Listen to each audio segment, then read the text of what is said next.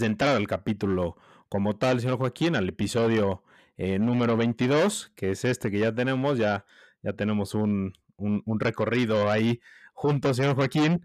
Así que, eh, pues bueno, eh, mencionando y antes de hacerte la pregunta acerca de, de, los Masters 1000, de qué opinión tienes al respecto, pues mencionar, ¿no? Los Masters 1000 son los torneos que reparten mil puntos en el lado, en el circuito femenino y en el circuito masculino. Del lado de las de los hombres son, son nueve torneos, igual del lado de las mujeres, ahí hay temas, ¿no? Con ciudades que se van alternando año con año, pero bueno, eh, básicamente en el circuito masculino se juegan nueve torneos, de los cuales eh, son seis de, de, de, y son tres en arcilla, no tenemos ni uno sobre césped, ¿no? Sobre pasto. Y en el circuito femenino tenemos ocho, perdón, siete de, siete de cancha dura y dos de, de, arcilla, ¿no? Lo cual pues nos hace, nos indica, ¿no? Que lamentablemente no tenemos un Masters 1000 en, en pasto, eh, es algo que ya se está viendo, pero eh, debería de haber pasto, ¿no? Porque, pues, porque el tenis se inventó en el pasto y creo que la, lo que quiera hacer, ¿no? Andrea Gaudenzi, el director del ATP, de instaurar un nuevo Masters 1000 eh, sobre, sobre los circuitos ATP y WTA, la verdad es que pues, yo lo celebro, ¿no? Así es, pues ya el, episodio 22, eh, primero que nada, pues un gusto saludarte otra vez y, saludar a todos los que, los que nos escuchan. Y sí, eh, la verdad es que es, para mí es muy raro, ¿no? Para mí es muy raro porque desde que era Master Series, no había un torneo en pasto, ¿no? O sea, Stuttgart, que eh, sabemos que Alemania se conoce eh, por los torneos en pasto, ¿no? Tenemos Berlín en las mujeres, tenemos Halle en, los hombres. Eh, también se, jugó en algún punto en cancha dura el Masters, el, de, Stuttgart y también tuvimos arcilla en Alemania cuando era Masters y en 2009 que cambia se le da a Madrid el Masters 1000, ¿no? Empieza en 2002 pero luego se le da en 2009 el Masters 1000 de arcilla a Madrid. Sí, así es. Entonces, la verdad es que como que tendría lógica, ¿no? Que tuviéramos un, un, Masters 1000. Eh, la verdad es que pues, si se inventó el tenis en un, en un torneo, más bien si se inventó con la superficie de pasto, pues deberíamos de abarcar mucho más calendario con, con, con pasto, ¿no? Bienvenidos a Sexto Set.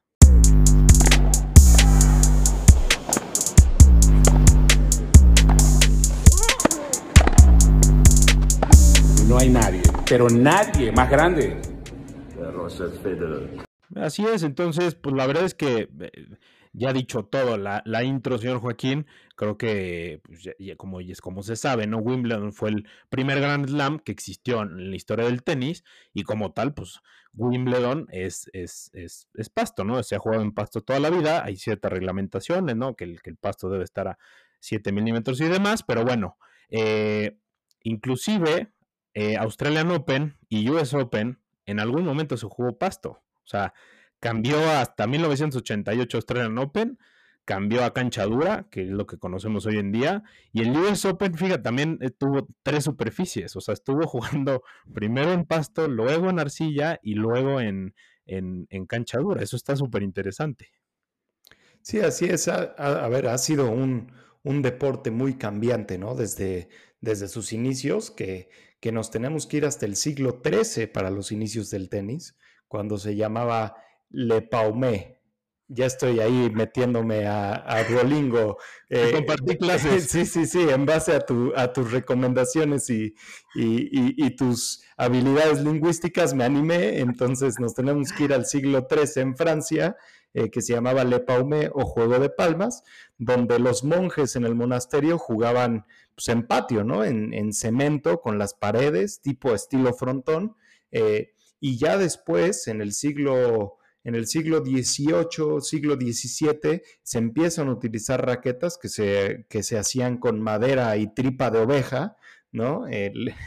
no sé quién se le ocurrió eh, destripar a las ovejas y, usarlos como cuerdas de raqueta, pero, pero bueno, ya sabemos que los ancestros ahí hacían cosas medio locochonas.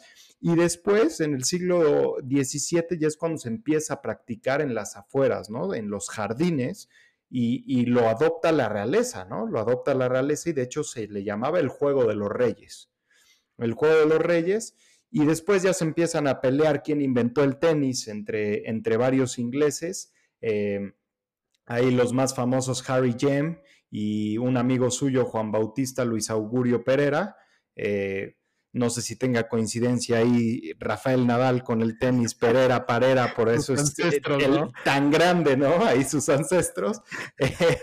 Eh, pero los dos pertenecían al club de eh, Edgbaston Archery y Lawn Tennis Club, en el cual se practicaba el mencionado real, real tennis, ¿no? El tenis de la realeza o el juego de la realeza, pero ellos lo llamaban lawn tennis porque tenía unas reglas ahí eh, medio cambiadas, eh, medio alteradas para hacerlo más simple, ¿no? Para simplificar la dinámica del juego. Y después llega el director de, un, de un periódico muy famoso llamado The Field, eh, que alquilan un, un, terreno en Wimbledon y ahí crean el All England Club, ¿no? En, en 1875. Entonces, como dices, a ver, nos tenemos que ir hasta 1875 para, para los inicios de Wimbledon, para los inicios de la Catedral del Tenis, saber que desde el siglo XVI o XVII la realeza jugaba tenis en pasto y hoy en día es la superficie más corta la superficie que menos torneos tiene y la superficie que no tiene un Masters 1000, ¿no? O sea, sí tiene un Grand Slam porque es el más antiguo, pero no tiene un Masters 1000. Entonces ahí, para mí, hay mucha discrepancia, mucha burocracia, mucha política, porque también sabemos que muchos torneos se le han dado por inyección de dinero, ¿no? O sea, está el, el, el de Shanghái, que no tiene nada de historia, que es en 2009 eh, cuando, cuando inicia el, de Shanghai y que no tiene sentido, ¿no? Se juega por ahí de septiembre, octubre, cuando ya terminaste US Open, cuando ya vienen los la ATP Finals y, los ATP Finals son, son indoor, ¿no? Son techados y, el Shanghai es cancha dura outdoors abierto. Entonces, para mí no tiene sentido, para mí solo fatigas a los jugadores y deberíamos de honrar la historia del tenis. Sí, no tiene sentido precisamente de honrar la, la historia del tenis. O sea, no, no me da sentido alguna, eh, alguno del cual eh, se haya inventado este deporte maravilloso, ¿no? El deporte blanco desde entonces, em, en, en, césped, en pasto, y, no, y, y, sea el calendario más corto, donde menos torneos hay. A ver, incluso hasta el 2015, señor Joaquín, que Jale y Queens se vuelven eh, ATP 500, o sea, de 500 puntos. El de las mujeres igual, es este Eastbourne, creo, el que, el que se vuelve 500. O sea, ¿qué, ¿qué, te dice esto? Que no le daban peso a la temporada de pasto. Y a mí se me hace algo ilógico. A ver, tiene lógica con temas de mantenimiento, con temas de, de, que obviamente cuidar el pasto y si tiene que estar a una temperatura ideal y lo tienen que regar y lo tienen que cortar diario también para que esté a 7 milímetros. O sea, tiene cierta lógica con temas de mantenimiento, pero ¿qué, ¿qué, más te da tener un torneo más que al final lo cuidan todo el año, como Wimbledon, que es así, o sea, lo cuidan todo un año, como cualquier otro torneo de, de, de los calendarios ATP y WTA, pues organizan una semana o dos semanas máximo, eh, Grand Slams tres semanas, incluido clasificatorios, ¿qué más te da jugar una semana más, no?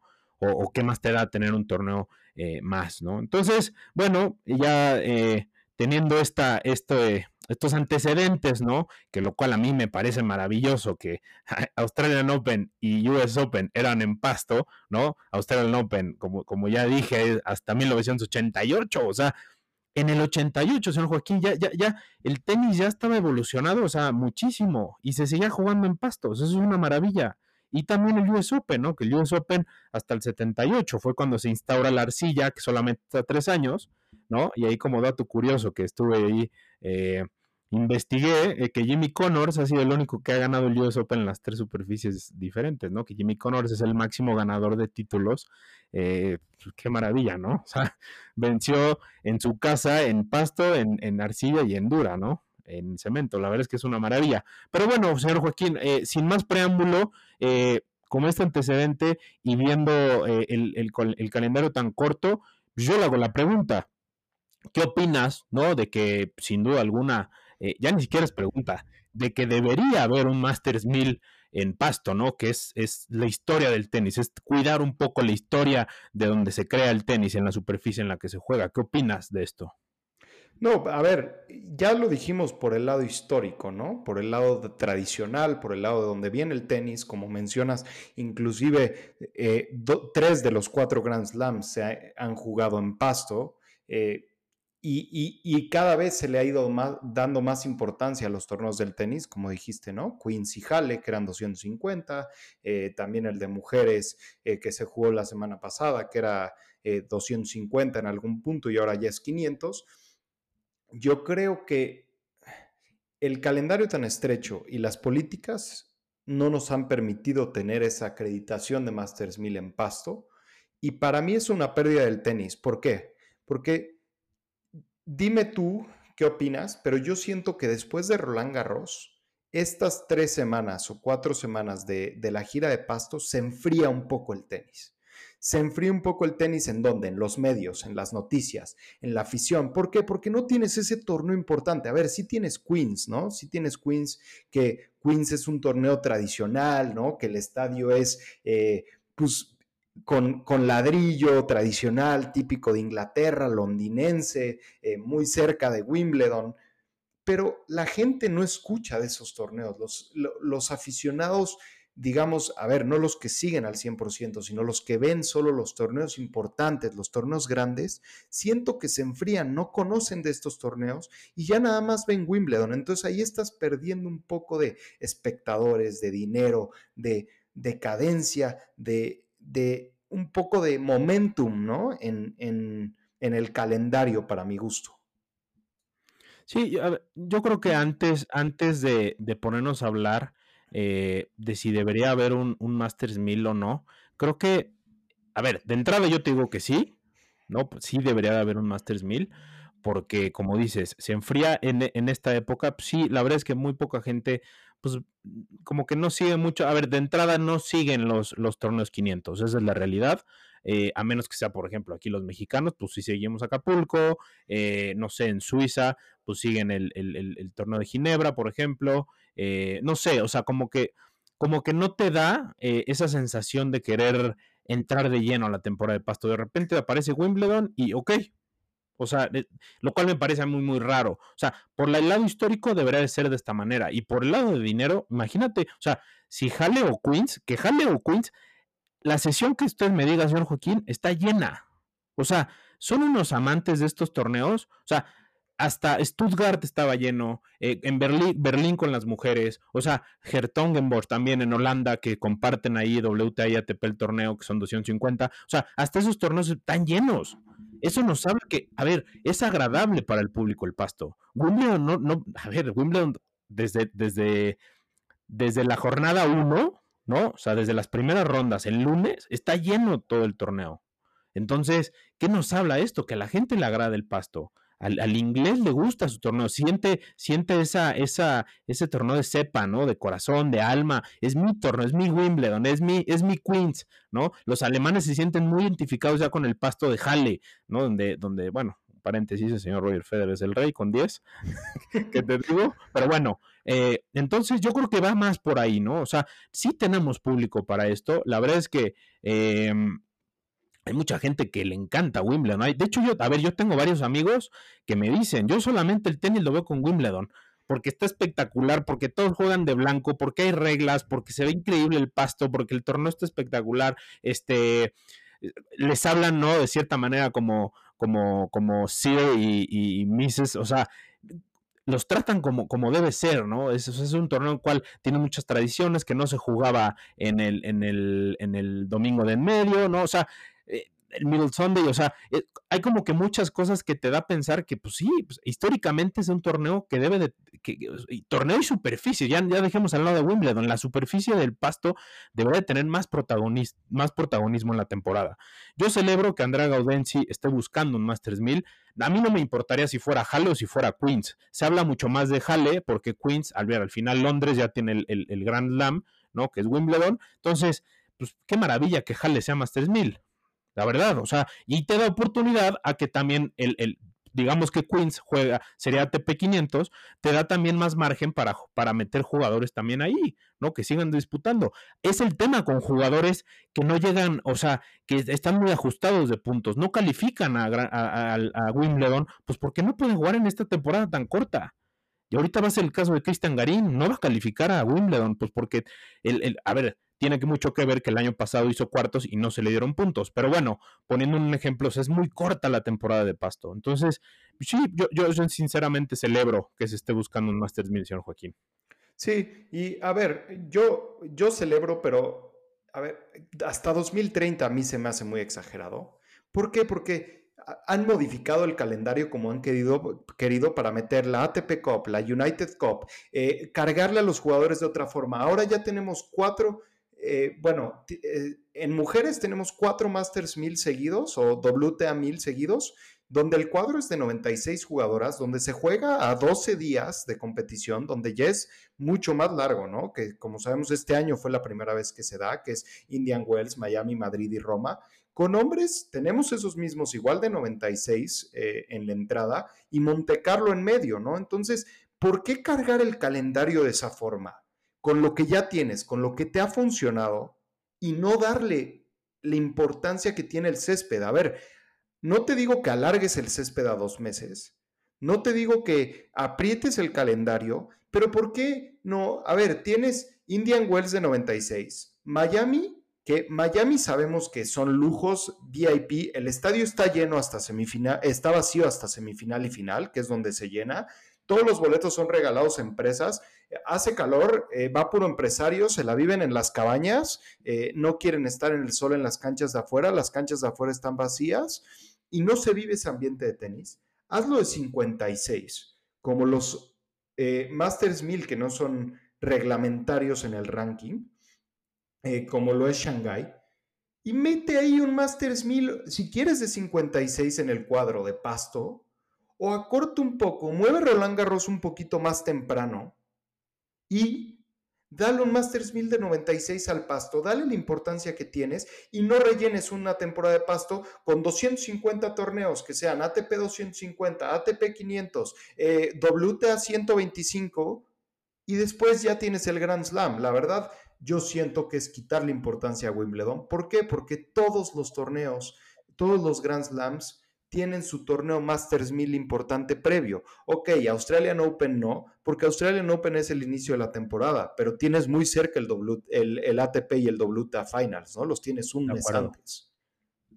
Sí, sí, completamente de acuerdo. O sea, eh, también a eso me iba a meternos. O sea, en el cual agrandas, a ver, haces grande el Masters 1000 de Roma y de Madrid, mejor acorta esa temporada. O sea, deja como está el Masters 1000, que ya vimos que los jugadores llegaron batidos este año a Roland Garros, Madrid, o sea, no, acorta eso, no hay necesidad de jugar más, o sea, ya, ya, estás viendo un, un, torneo de alto nivel, al ser Masters 1000, a ver, recordemos que entran los mejores sembrados, entonces en primera ronda, en segunda ronda ya tienes juegazos, no es así en Grand Slam, que entran 128 y no entran los, preclasificados en bye. Entonces, en primera ronda, pues sí, en Grand Slam te avientas un partido de, de, no sé, Carlos Alcaraz contra el, número 180 del mundo.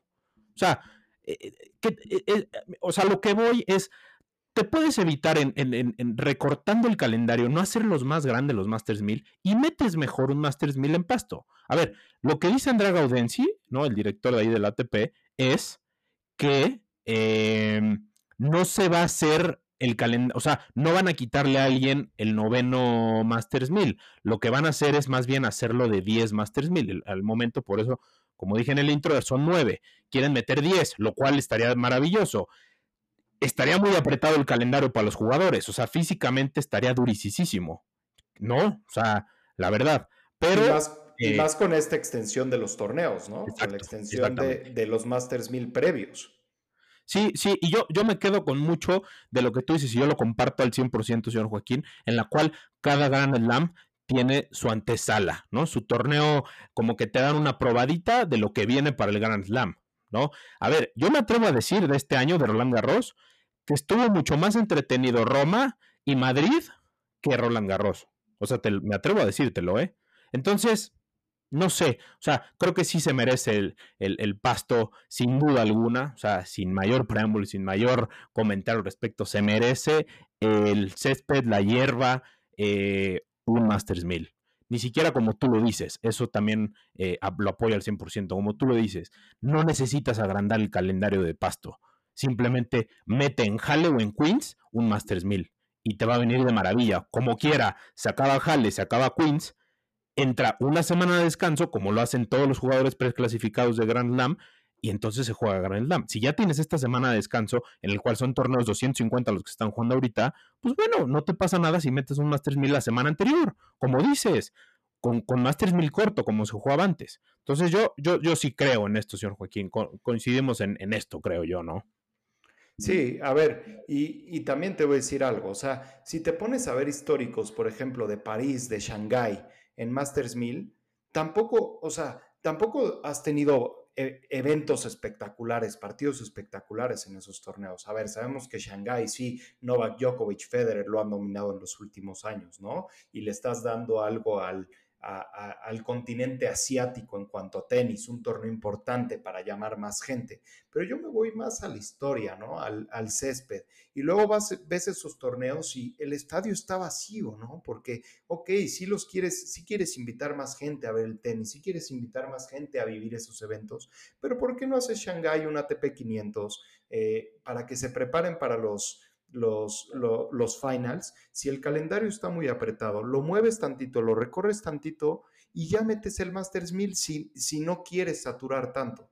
Yo, yo me iría con el décimo Masters 1000 porque darle la importancia que tiene el tenis, repartir más puntos y también darle oportunidad a los jugadores de abajo por pelear por más puntos, ¿no? Meterse unos cuartos de final, una semifinal, pelear por más puntos, irse al ATP, eh, arriba en el ATP Race para tratar de meterse en, los finals, creo que también es darle un valor importante y una oportunidad extra de un torneo más, ¿no? Y también como tú dijiste al principio, la gente de, Inglaterra aprecia sus torneos, ¿no?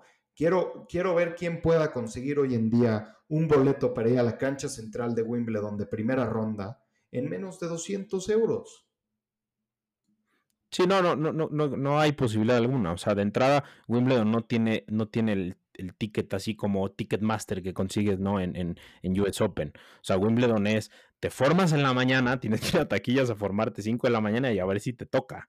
O, alguien, o, los, o los socios, ¿no? Del club, del All, England Club, este, tienen que salir y regalarte un boleto. Si te ven triste, desamparado, que yo seré uno de esos, señor Joaquín, este, te dan, te regalan el boleto. Pero sí, o sea, a ver, eh, eh, creo que es, muy sencillo descifrar el tema de por qué la, gira en Asia se hace, a, pesar de estadios vacíos, en Miami lo mismo, es porque la caja no deja de sonar. En temas de patrocinios, en tema de boletos VIP, lo que tú sacas de boletos VIP en Miami es con lo que pagas todo jale.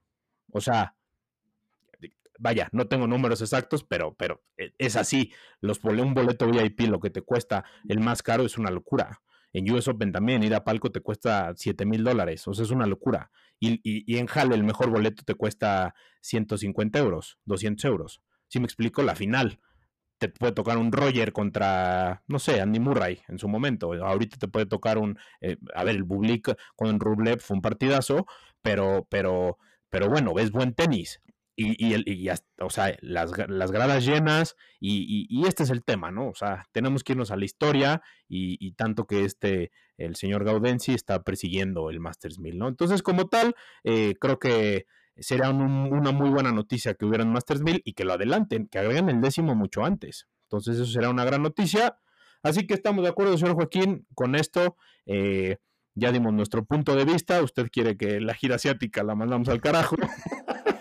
y yo, y yo, pues por pura historia, ¿no? Y, y, porque, y porque yo siempre fui un convencido, señor Joaquín, de que Roger Federer hubiera sido muchísimo más grande de lo que ya es si la temporada de pasto hubiera sido más larga, ¿no? O sea, si estuviera alargada. Si tuvieras un Masters 1000, Roger hubiera dominado 10 años, o sea, hubiera llevado ese torneo, a ver, como jale, se lo llevó 10 años, ¿no? O sea, el césped es para muy pocos.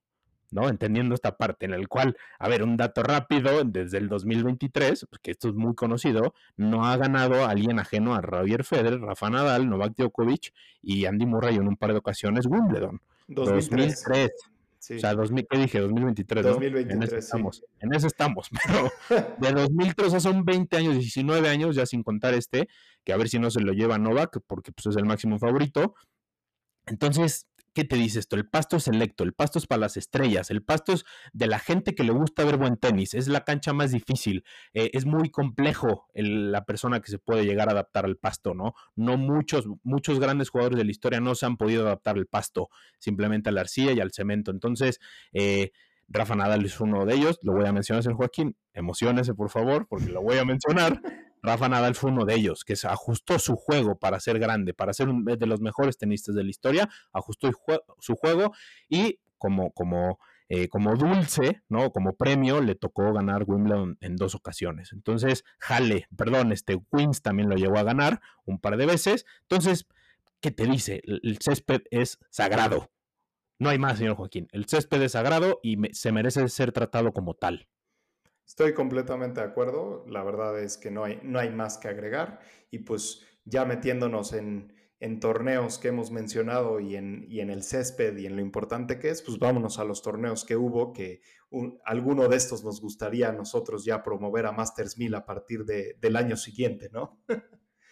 sí, sí, sí, que tuvimos, señor Joaquín, tuvimos Queens, ¿no? Tuvimos Halle eh, en el circuito ATP y en el circuito WTA tuvimos Birmingham y, Berlín, ¿no? ¿Qué, tuvimos en Halle? Halle muy buena final.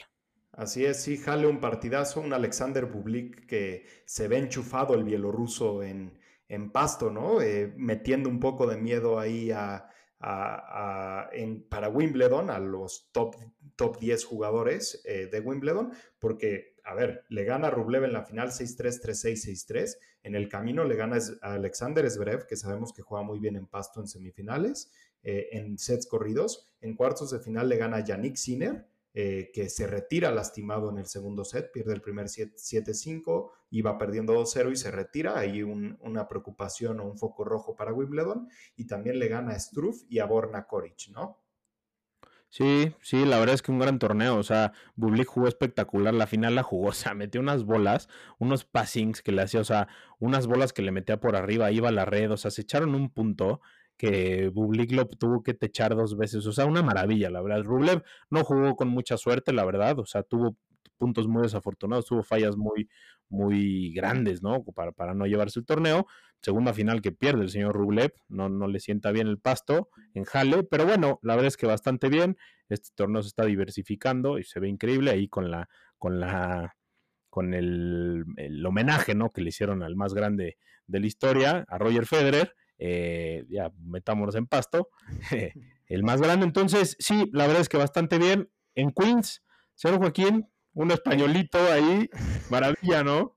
En Queens, ahí un desconocido, el tercer español en ganar el torneo. Eh, eh, Carlos Alcaraz le gana de Minaur en sets corridos 6-4, 6-4, solo pierde un set que pierde en primera ronda, parece que fue el partido de entrenamiento para adaptarse al pasto, y de ahí nadie le vio ni el polvo, recupera el número uno del, del mundo del ranking, gana su quinto título del año, el jugador que más títulos ha ganado, su primer título en pasto con tan solo 11 partidos, de los cuales ha ganado 9, tiene un 81% de efectividad.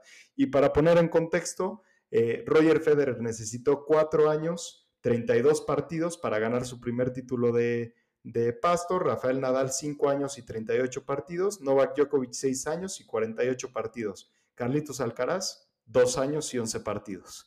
Eh, y luego otro, ¿a qué edad consiguieron reunir títulos en las tres diferentes superficies? Pues Carlitos Alcaraz a los 20 años, Federer a los 21, con 10 meses, Nadal a los 22 y Djokovic a los 24, ¿no? Entonces ahí un españolito metiéndose en la historia y rompiendo récords. y dice él que está aprendiendo a moverse. Que se fije en Murray y en Federer para aprender a moverse. Imagínate si, si, no, si, si no estuviera aprendiendo, o sea, que ya tuviera la, la superficie, o sea, superdada. No, no, qué locura. O sea, a ver, ya, ya hablar de Alcaraz, estamos hablando ya, son palabras mayores. O sea, independientemente de que tenga un título de Grand Slam, a mí no me interesa. O sea, hablar de Carlos Alcaraz es hablar de un jugador que está haciendo cosas increíbles, está siendo muy precoz con todas las estadísticas que está marcando y yo no lo vi en ningún momento que no se sintiera cómodo. O sea, cada partido iba mejorando, cada partido iba más, iba más, iba más. Yo quiero que físicamente Carlos en Wimbledon esté bien, porque si juega así, a ver, enfrentarte a un Novak Djokovic sería sumamente favorito Novak Djokovic, pero bueno, eh, Carlos bastante bien me da muchísimo gusto que le haya, haya vencido. Alex de Miñaur jugó un torneo espectacular. Se acomoda muchísimo en el pasto Alex de Miñaur. Así que una maravilla. En las mujeres, el Joaquín, tuvimos otra vez con, los alemanes, ¿no? Ahí en Berlín. Disfrutaron a las, a las mujeres. Así es, tuvimos el Bet One, el abierto Bet One, eh, WTA 500. Petra Kvitova gana su título número 31 eh, derrotando a Donna Bekic. Ya sabemos que Kevito ha ganado Wimbledon y que le sienta muy bien el, el pasto. Le gana 6-2, 7-6. Pero mencionar que tuvimos presencia de, de Rivaquín y Zabalenka, ¿no? La 2 y 3 del mundo, que pierden en, rondas tempranas, ¿no? Bekic le gana a Rivaquina, a Zakari y Kudermetova, tu chavita, le gana a Zabalenka ahí en Pasto. Entonces, unas derrotas interesantes y Rivaquina que llega a Wimbledon a defender el título. Sí, sí, sí, la verdad es que sí, sí fue notición ese, ¿eh? O sea, entendiendo el punto en el cual pues ya está muy pegado Wimbledon, en el cual tienen que empezar a prepararse, pues al final nos habla también de estas, de estas semanas tan cortas, ¿no? Tan, o sea, es un, es un, es un sándwich, ¿no? Esta, esta pretemporada de, pasto antes de Wimbledon. Entonces, pues creo que también es producto de esto. Si bien las mujeres, a ver, este año estamos teniendo mucha regularidad, pues es de lo que padece, ¿no? El circuito femenino y se está, en este torneo sale, sale a relucir, ¿no? Entonces, sí, eh, tuvimos ahí bien por Petra Kvitova, sabemos que le gusta el pasto, eh, entonces, bastante bien por ella, llega bien, en, ha tenido altibajos, ¿no? Le fue muy bien en Miami, de ahí se vino para abajo en la temporada de Arcilla, que también se desenvuelve bastante bien, y en el pasto no lo logra hacer, ¿no? Entonces, eh, bastante bien, señor Joaquín, y tuvimos actividad en Birmingham, ¿no? Ahí con una, con una chavita que la verdad es que se siente cómoda en todas las superficies, y este año está otra vez jugando otra vez bastante bien, y a mí me da mucho gusto, la verdad. Es correcto, sí, la señorita Ostapenko eh, le gana a Kreshikova, que también le, ayuda el pasto, juega bien en pasto con su juego rocoso, le gana 7-6-6-4 y Ostapenko demostró un excelente tenis a lo largo de todo el torneo, eh, deleitándonos con tiros ganadores, drop shots y, y, toda la magia que ya sabemos que puede demostrar Ostapenko. Sí, sí, sí, la verdad es que sí, Ostapenko, y es lo que me gusta. A mí me gustan estos jugadores polivalentes, ¿no? Que juegan bien en todas las superficies. Es ganadora de Roland Garros y entonces también te enseña en pasto, músculo, ¿no?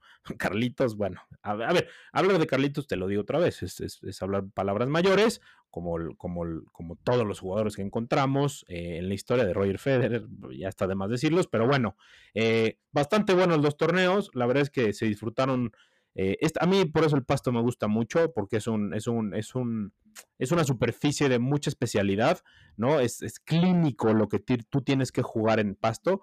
Eh, no bota tanto, la pelota realmente es que no bota, resbala más que botar.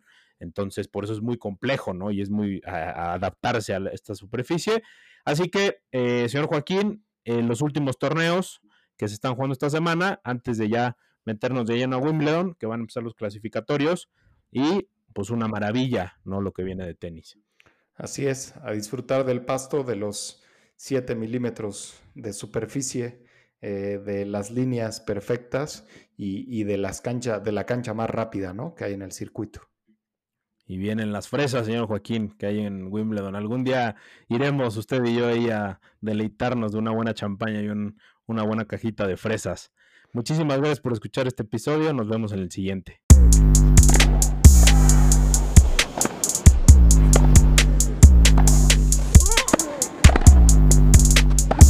No hay nadie, pero nadie más grande.